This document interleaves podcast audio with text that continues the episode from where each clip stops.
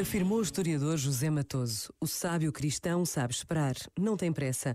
Para ele não há absoluto, tudo é relativo. Um sorriso pode ser mais importante do que a fundação de uma dinastia. Acredita no valor e na eficácia dos símbolos. Não pronuncia sentenças nem faz discursos. O seu espaço é o silêncio. A sabedoria mostra que cada gesto de solidariedade, cada ato de amor, de renúncia em favor de alguém, é mais um passo que nos aproxima da fraternidade. A sabedoria faz-nos acreditar que estas pequenas ou grandes realizações são sinais de que a humanidade pode continuar a esperar a realização da fraternidade universal. Este momento está disponível em podcast no site e na app.